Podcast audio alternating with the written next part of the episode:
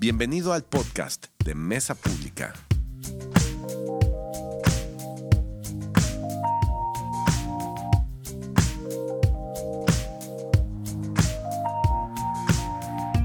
¿Qué tal? ¿Cómo están? Me da gusto, me da gusto estar aquí un domingo más con ustedes. Me da gusto ver caras conocidas, eh, caras no tan conocidas también y, y caras que hacía tiempo que no veía, pero que cuando las veo me da mucho gusto. Aquí está la familia Toro entre nosotros. Eh, y bueno, eh, ya lo dijo, lo dijo Héctor y gracias a Dios por la vida de nuestros pastores que no están, este Alf y Liz están, están de viaje, pero es una gran bendición que, que nos podamos reunir en, en un lugar como este. ¿no? Yo pensaba hace rato y pensaba durante, durante estos días que, que no olvidemos la bendición que tenemos de venir, de juntarnos como familia en un lugar como este, al aire libre, con ya le hicimos mucho énfasis al snack, pero es que es una delicia, gracias a, a los que lo ponen. Y como bien mencionaba Héctor, el día de hoy vamos a, a cerrar nuestra serie de Nehemías. Hace ya un, un, par de domingos, varios domingos que venimos hablando de Nehemías.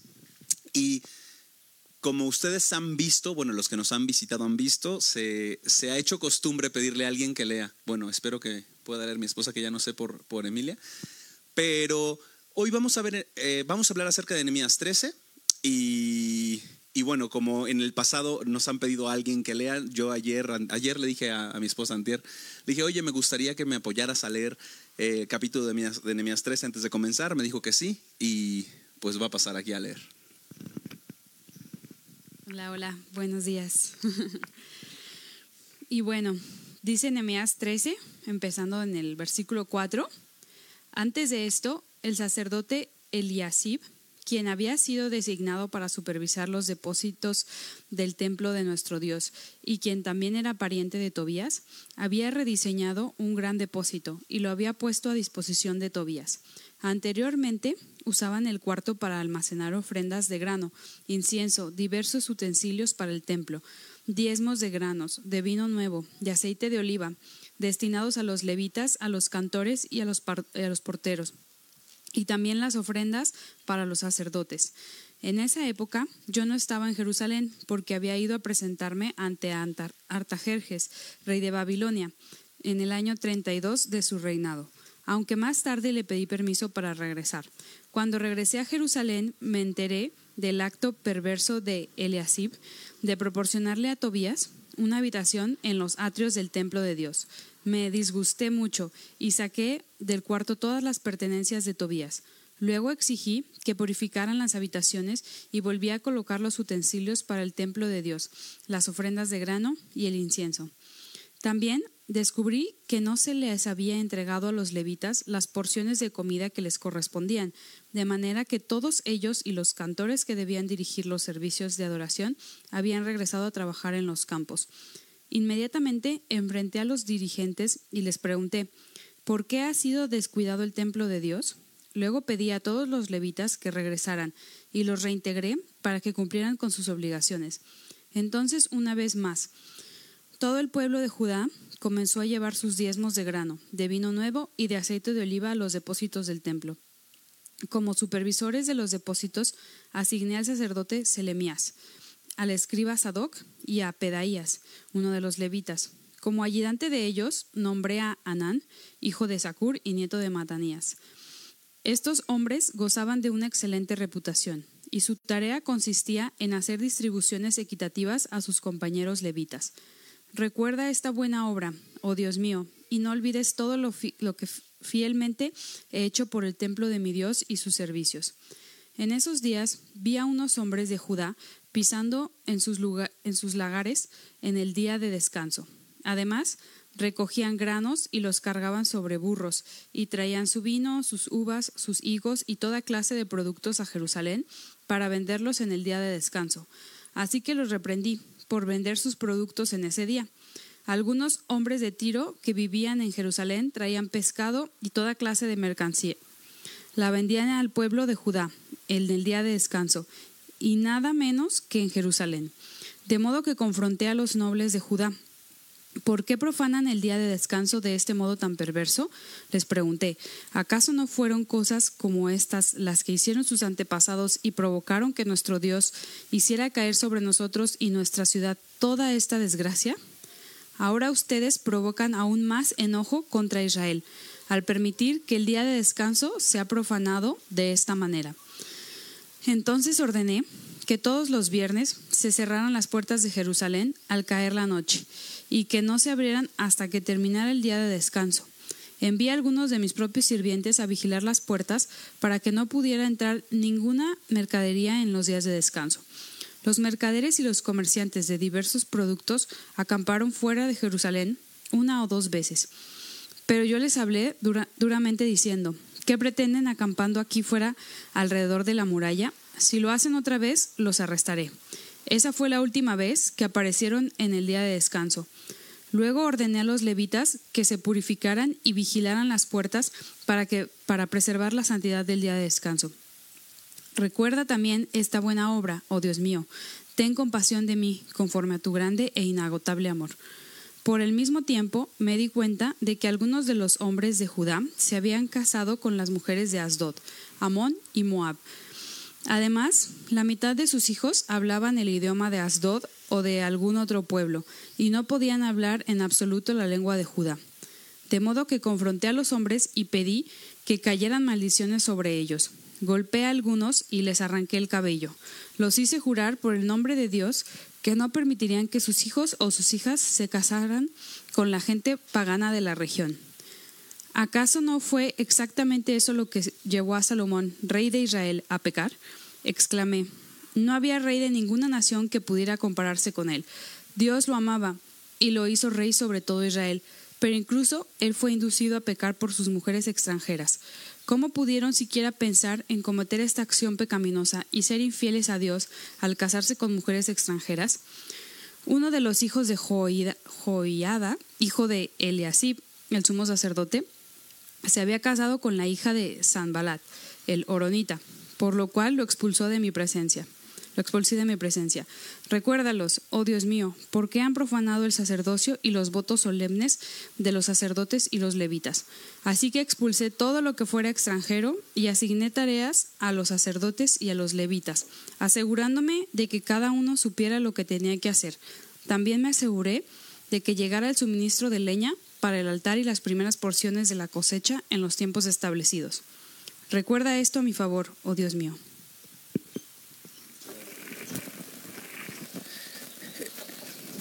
He aprendido que, ay, este es mucho más duro.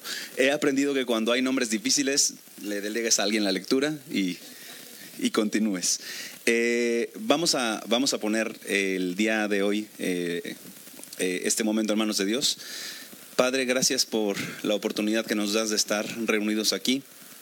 Te pido que sea tu palabra hablándonos a nuestros corazones, Padre, porque tu palabra tiene el poder de producir fruto en nosotros, que nuestros corazones sean esa buena tierra donde esta semilla sea implantada y dé fruto.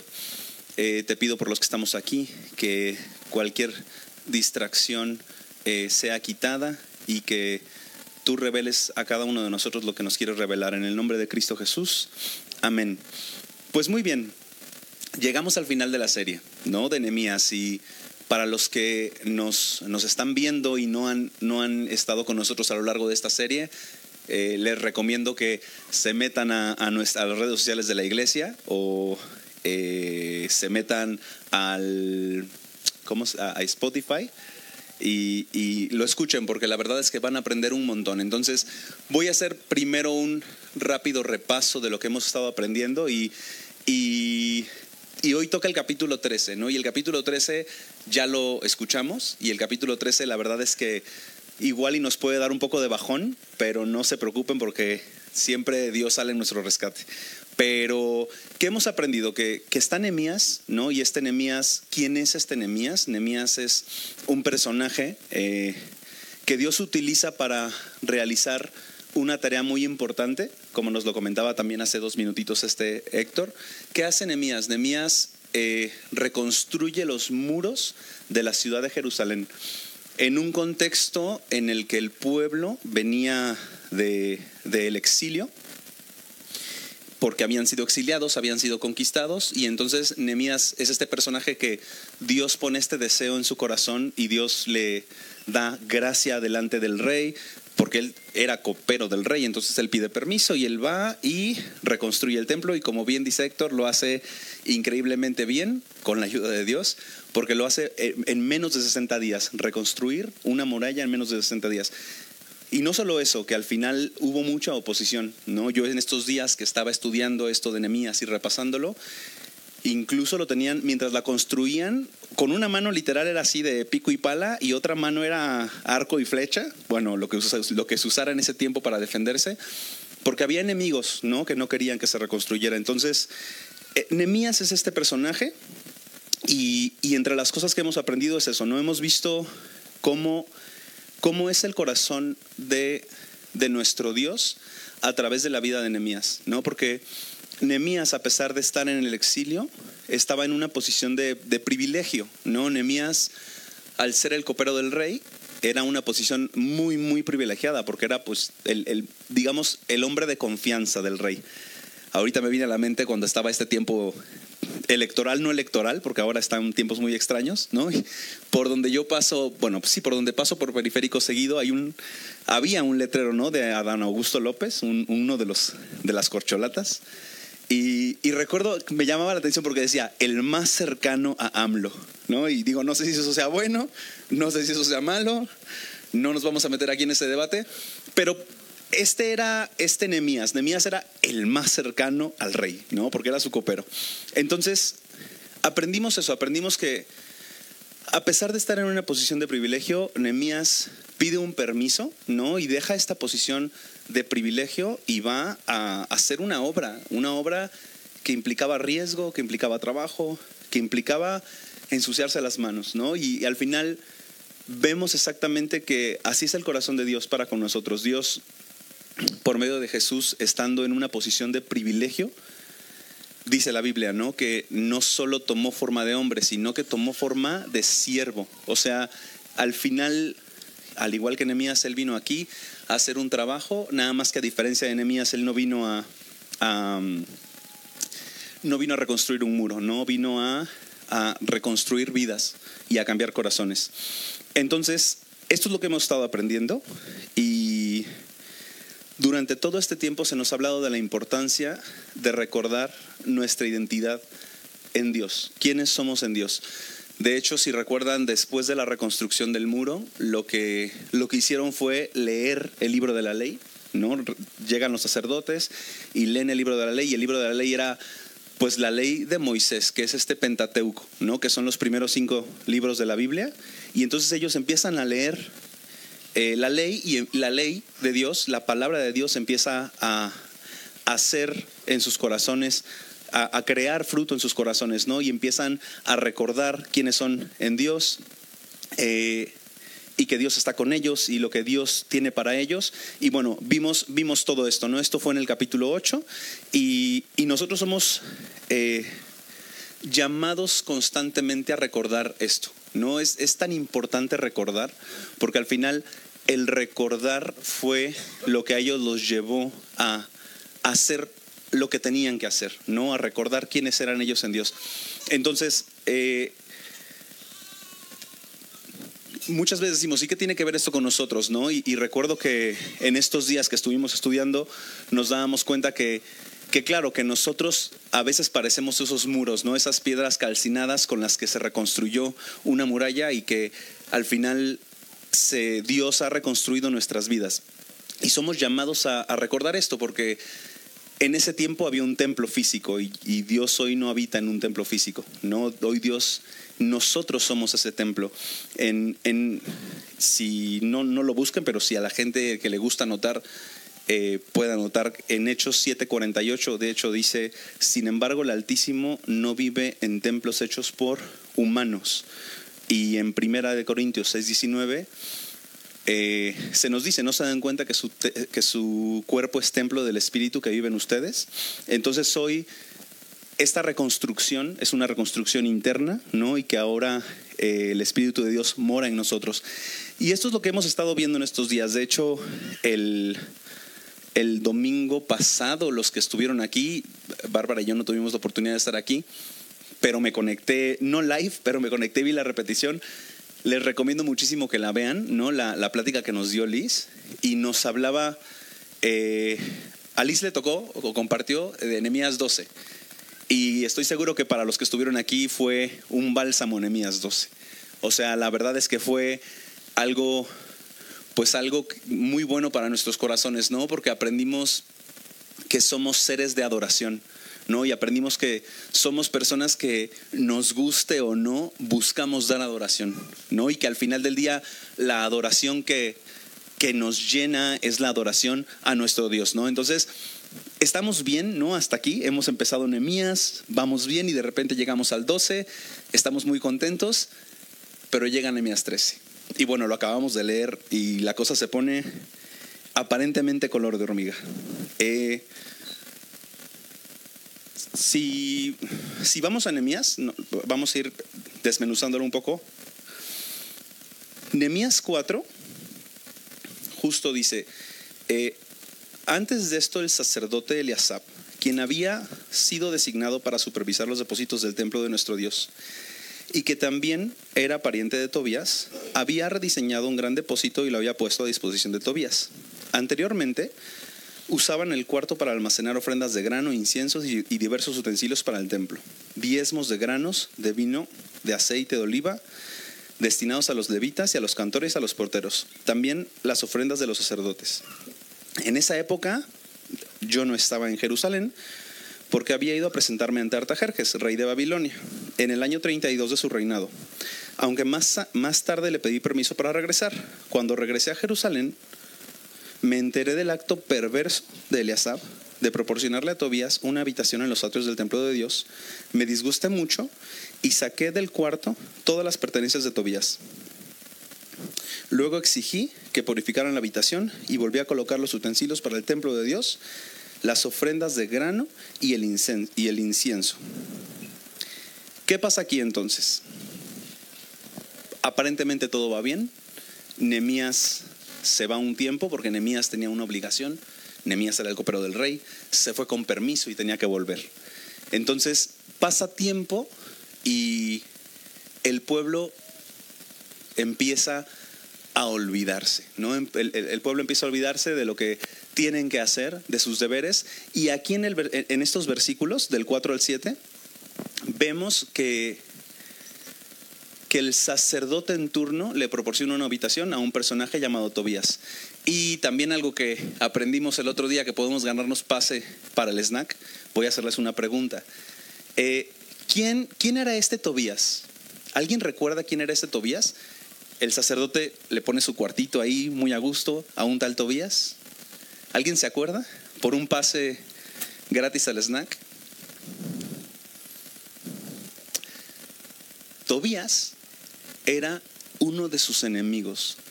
De hecho, si nosotros nos volvemos atrás al versículo 4, este Tobías era, era una monita que había, se había burlado de ellos cuando iniciaron la reconstrucción del templo. Entonces, imagínense, suena como surreal, ¿no? Es del templo, no, perdón, de, la, de la muralla.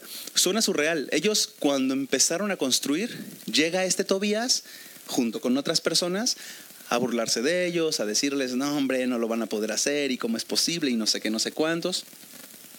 Y de repente, el sacerdote en turno le, le, le entrega una habitación, ¿no? Habitando, eh, una habitación donde deberían de guardarse las ofrendas y el incienso, es decir, un, un lugar, un lugar especial del templo.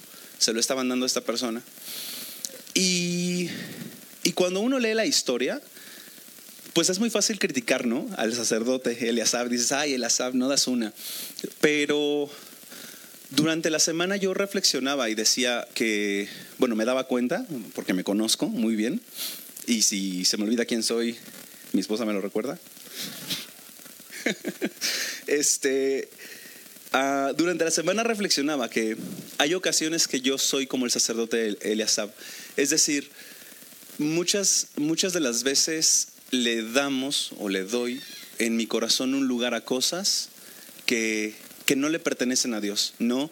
A ciertos, a ciertos, atesoramos en el corazón anhelos, deseos, que son contrarios a lo que Dios quiere en nuestras vidas, ¿no? Y estamos justo hoy eh, que sabemos que nuestro cuerpo es el templo del Espíritu, pero estamos en nuestro corazón atesorando cosas que, que no nos convienen y que Dios no quiere para nosotros. Entonces, eh, lo que debemos hacer aquí, pues es como lo hizo Nehemías, ¿no? Nehemías cuando llegó se dio cuenta de esto y no perdió tiempo, no perdió tiempo, tomó, tomó acción y lo que hizo fue expulsar a Tobías de, la habitación y mandar a purificar la habitación y todo lo que le correspondía a la habitación. Entonces, eh, pues es, importante que hagamos esta reflexión porque hoy no tenemos a un Emías que nos lo recuerde, ¿no? Pero hoy el Espíritu de Dios nos puede hablar al corazón y decir, ¿qué, hay en tu corazón que, es contrario a lo que yo quiero para ti? Expúlsalo de tu corazón. Eh, en el versículo en el versículo 10, después de esto, dice, también descubrí que no les habían entregado a los levitas las porciones de comida que les correspondían, de manera que todos ellos y los cantores que debían de dirigir los servicios de adoración habían regresado a trabajar a los campos. Inmediatamente enfrenté, inmediatamente enfrenté a los dirigentes y les pregunté, ¿por qué ha sucedido? ¿Por qué, por qué han descuidado el templo de Dios? Luego pedí a todos los levitas que regresaran y los reintegré para que cumplan con sus obligaciones. Entonces, una vez más, todo el pueblo de Judá comenzó a llevar sus diezmos de grano, de vino de nuevo y de aceite de oliva a los depósitos del templo. Eh, en este punto también, ¿no? ¿Qué pasa? Que, que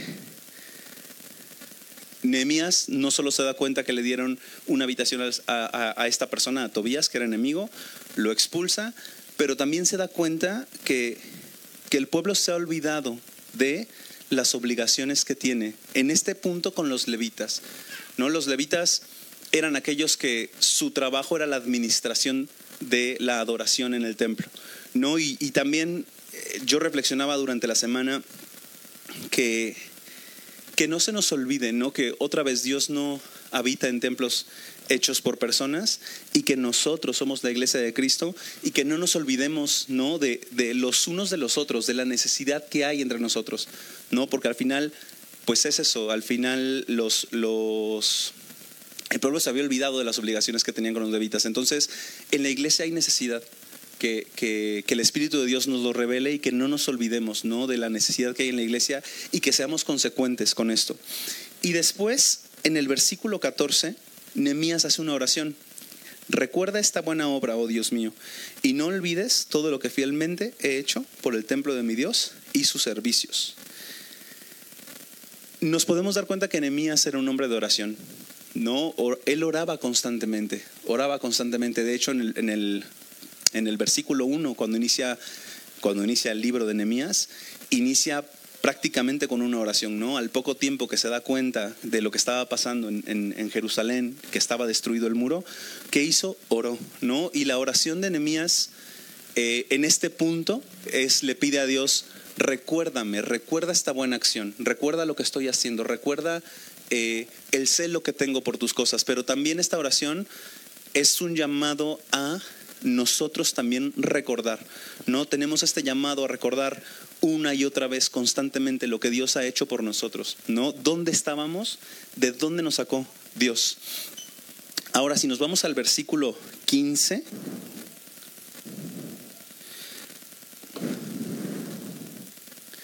dice, en estos días vi a unos hombres de Judá pisando en sus lagares en el día de descanso. Además, recogían granos y los cargaban sobre burros y traían su vino, sus uvas, sus higos y toda clase de productos a Jerusalén para venderlos en el día de descanso. Así que los reprendí por vender sus productos en ese día. Algunos hombres de Tiro que vivían en Jerusalén traían pescado y toda clase de mercancía. La vendían al pueblo de Judá el día de descanso. Y nada menos que en Jerusalén. De modo que confronté a los nobles de Judá, porque ¿por qué profanan el día de descanso de este modo tan perverso? Les pregunté. ¿Acaso no fueron estas cosas, acaso no fueron como estas, como estas las, las que hicieron sus antepasados y provocaron que nuestro Dios hiciera caer sobre nosotros y sobre nuestra ciudad toda esta desgracia, ahora ustedes provocan aún más el enojo contra Israel al permitir que el día de descanso sea profanado de esta manera. Había muchas cosas que estaban mal ahí, ¿no? La habitación en el templo, el haberse olvidado de la necesidad que tenían eh, los levitas. Y no solo eso, la gente estaba profanando el día de descanso.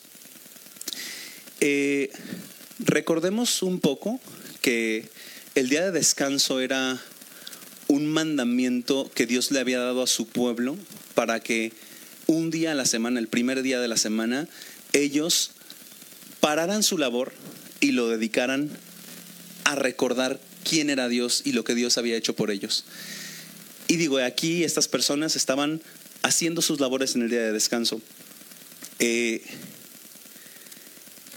parte de lo que Dios quería con este día una de ellas, otra vez, es que recordaran quién es Él y lo que Él hacía por ellos, pero también que tuvieran confianza en Dios. De hecho, si nosotros vemos a lo largo de la Biblia, Dios busca que confiemos en Él, que confiemos en Él. Podemos poner dos ejemplos muy, muy, eh, muy claros. Por, eh, el primero, cuando el pueblo de Israel sale de Egipto y que pasa 40 años en el desierto, Dios les envía el maná, ¿no? Y el maná es este alimento que ellos pues se levantaban en la mañana y lo podían tomar para comer. Y el mandato de Dios en ese momento fue, solo toma la porción del día de hoy, ¿no? Solo toma la porción del día de hoy. ¿Y qué hacían ellos? Bueno, algunos de ellos agarraban de más. Y al final, ¿por qué Dios querría? ¿No? ¿Por qué Dios no querría que guardaran de ese maná? Pues en parte porque Dios quiere que confiemos en Él porque Dios quiere decirnos que Él tiene una provisión especial para hoy, para el día de mañana, para el día de mañana, y para que nos demos cuenta que todos los días necesitamos de Él. No es suficiente el maná de ayer, ¿no? Necesitamos el maná de hoy.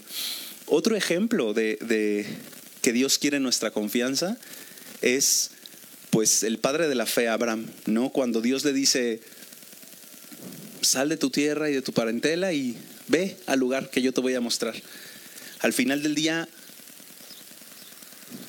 requiere confianza hacer eso, ¿no? Es decir, no salir con tu, con tu esposa, con tus hijos, con tus pertenencias a un lugar que no sabes a dónde es. Entonces, parte del sábado representaba esto. Es decir, el pueblo estaba dejando de confiar en su Dios, ¿no? Y al final era más importante pues el business, no no perder el negocio de ese día y dejar de confiar en su Dios. Entonces, ah, Nemías se entera de esto y nuevamente vemos que toma acción, toma acción. Inmediatamente Nemías llega y cierra las puertas de la ciudad, ¿no? Cierra las puertas de la ciudad. Y yo justo reflexionaba también sobre esto y decía, otra vez, si hoy nuestro cuerpo es templo del Espíritu de Dios, si Dios habita en nosotros, ¿a qué le tenemos que cerrar las puertas? nosotros? ¿A qué le tenemos que cerrar las puertas? ¿Qué, qué está contaminando nuestro corazón? ¿Qué está contaminando nuestros pensamientos? ¿Qué está contaminando eh, nuestra vida? Cerremos esas puertas, cerremos las puertas. Puede ser, no sé, ¿qué estamos viendo? ¿A, ¿A, quién o qué estamos escuchando? ¿Qué, ¿Qué profana nuestra vida? ¿Qué profana nuestro corazón? Y en el versículo 22 dice, luego ordené a los levitas que se purificaran y vigilaran las puertas para que preservaran la santidad del día de descanso. Nuevamente una oración. Recuerda también esta buena obra, oh Dios, ten compasión de mí conforme a tu grande e inagotable amor. Entonces nuevamente una oración de recuerda, recuerda, recuerda Dios, recuerda. Y, Dios nos dice el día de hoy también, recuerden. Recuerden quiénes son ustedes, recuerden lo que he hecho por ustedes. En el versículo 23 dice, pero al mismo tiempo gracias. Pero al mismo tiempo me di cuenta de que algunos de los hombres de Judá se habían casado con mujeres de Asdod, Amón y Moab. Además, la mitad de sus hijos hablaban el idioma de Asdod y de algún otro pueblo y no podían hablar en absoluto la lengua de Judá. De modo que confronté a los hombres y pedí que cayeran maldiciones sobre ellos. Golpeé a algunos y les arranqué el cabello. Los hice jurar por el nombre de Dios que no permitiría que sus hijos o sus hijas se casaran con la gente de esa región. 26. ¿Acaso no fue exactamente lo que llevó a Salomón, rey de Israel, a pecar? exclamé. No había rey de ninguna nación que pudiera compararse con él. Dios lo amaba y lo hizo rey sobre todo Israel, pero incluso él fue inducido a pecar por sus mujeres extranjeras. ¿Cómo pudieron siquiera pensar en cometer esta acción pecaminosa y ser infieles a Dios al casarse con mujeres extranjeras? Uno de los hijos de Joiada, hijo de Eliasab, el sumo sacerdote, se había casado con la hija de Zambalat, el oronita, por lo cual lo expulsé, lo expulsé de mi presencia. Eh,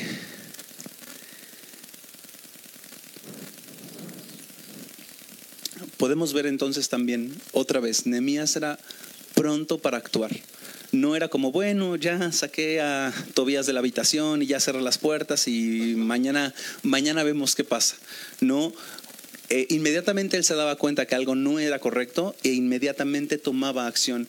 Y aquí algo que, que me llamó la atención es que incluso a Dios, a Dios le interesa nuestra manera de hablar. Porque al final dice ahí, ¿no? Que se habían mezclado con, con personas que eran de, pues que no eran eh, israelitas.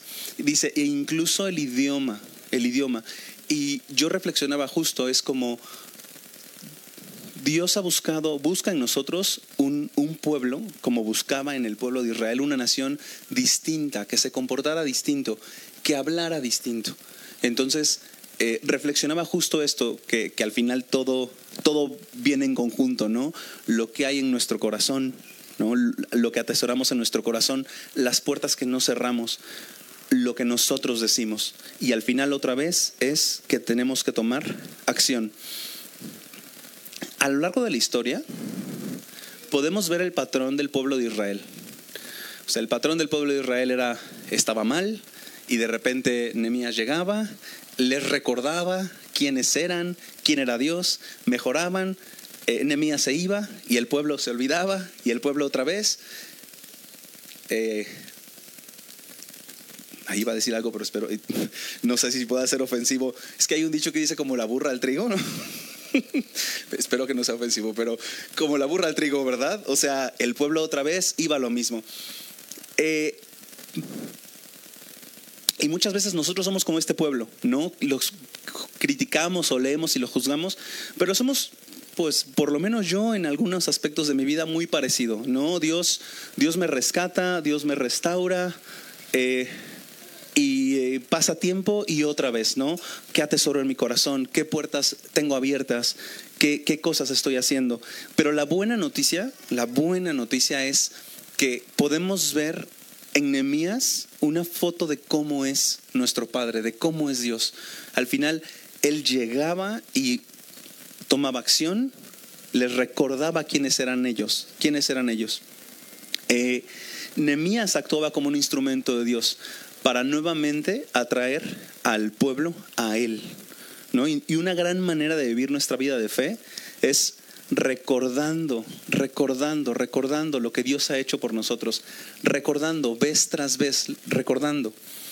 Una, una de, las, de las cosas que Dios le pide al pueblo no es ata estas enseñanzas, póntelas en la frente, escríbelas en los muros, es recuerda, recuerda, recuerda.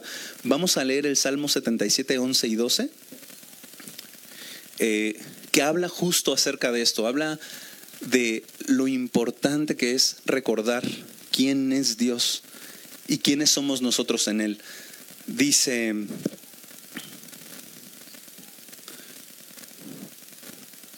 Ah, sí, súper. Es, perdón. Eh, eh, dice, pero después me acuerdo de todo lo que has hecho, oh Señor. Recuerdo tus obras maravillosas en tiempos pasados. Siempre están en mis pensamientos. No puedo dejar de pensar en tus obras poderosas. Es recordar. Isaías 46, 9 también es un ejemplo de la importancia que tiene el recordar. Dice, recuerden lo que les ha pasado desde tiempos antiguos. Yo soy Dios y no hay otro. Soy Dios, no hay nadie igual a mí.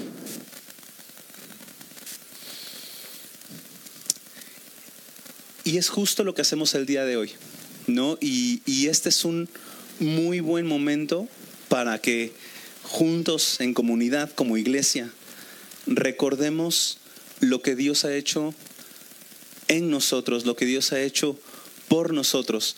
Y cómo ya no con un, con un ¿no? Que Nehemías estaba, se iba, estaba, se iba, sino que ha dejado su Santo Espíritu en nosotros, que nos redarguye de pecado, que nos habla al corazón, que nos, que nos convence, que nos convence de lo que Dios quiere para nosotros y de lo que nosotros tenemos que hacer y dejar de hacer. De hecho, eh, es un Dios cercano. Jesús cuando fue anunciado se le llamó Emmanuel, que significa Dios con nosotros. Es un Dios cercano que nos recuerda la necesidad que tenemos acerca de Él. Un Dios cercano con el único poder para cambiar nuestro corazón y de nuestro corazón quitar todo el espacio que nosotros le hemos dado a nuestro enemigo. En realidad nosotros no podemos hacerlo por nosotros mismos. No, al final Eleazab, el sacerdote, estaba ahí y pues él metió a Tobías. Tobías terminaba siendo su pariente, ¿no? Entonces yo no sé si a lo mejor, pues por el parentesco, Tobías la estaba pasando mal y dijo, mira, vente, eh, te hago aquí un, cachito en, esta habitación del templo. Pero al final, igual y Eleazab no tenía la fuerza o la determinación para sacar a Tobías. Y siendo muy honestos, muchas veces nosotros no tenemos la fuerza, ¿no? Yo no tengo la fuerza, yo soy débil, yo necesito necesito que alguien me ayude, necesito un Nemías que venga y que expulse a Tobías, ¿no? Y ese, ese Nemías es Dios, ¿no? Y es su Santo Espíritu que nos da la fuerza para quitar de nuestro corazón eh, el espacio que le hemos dado al enemigo. Y es el único que nos puede dar también la fuerza para cerrar esas puertas, ¿no? Porque nosotros no podemos. Ah, y eso es lo que estamos recordando el día de hoy. Eh, el día de hoy vamos a, juntos como familia, a recordar lo que Dios ha hecho por nosotros y quienes somos nosotros en Él. Eh, vamos a, si les parece, vamos a, responderle a Dios. Vamos a responderle, vamos a, cantar, vamos a cantarle. Y el día de hoy también vamos a tener juntos la Santa Cena, que es el recordatorio por excelencia. ¿no? de lo que Dios ha hecho por nosotros. Es el recordatorio por excelencia. Jesús lo dijo cuando la tuvo con sus discípulos. Hagan esto en memoria de mí. Hagan esto en memoria de mí. Entonces, ah, si me ayudas, gracias. Y, y la realidad, la realidad es que nosotros no podemos, no, no podemos hacerlo solo no podemos, necesitamos, necesitamos de un Salvador, de un Salvador cercano a nosotros, ¿no? Y Él está aquí, Él está aquí hoy en medio de nosotros. Yo eh, he escuchado muchas veces, ¿no? Porque tengo, tengo tiempo asistiendo a, comunidades, a iglesias, y he escuchado muchas veces que, que, siempre la persona que está predicando dice, y si estás aquí no es casualidad, ¿no? Y yo digo, hasta digo, ahí está, es la frase que alguien tiene que decir. Pero, pero es verdad. Eh, si estamos aquí el día de hoy, si estamos aquí el día de hoy, no es casualidad. Dios quiere, Dios quiere recordarnos quién es Él. Dios quiere recordarnos lo que Él ha hecho por nosotros. Dios quiere recordarnos lo que Él puede hacer por nosotros día con día, día con día, vez tras vez. Así que Eh, si gustan ponerse de pie, los invito a ponerse de pie. Vamos a, a responderle a Dios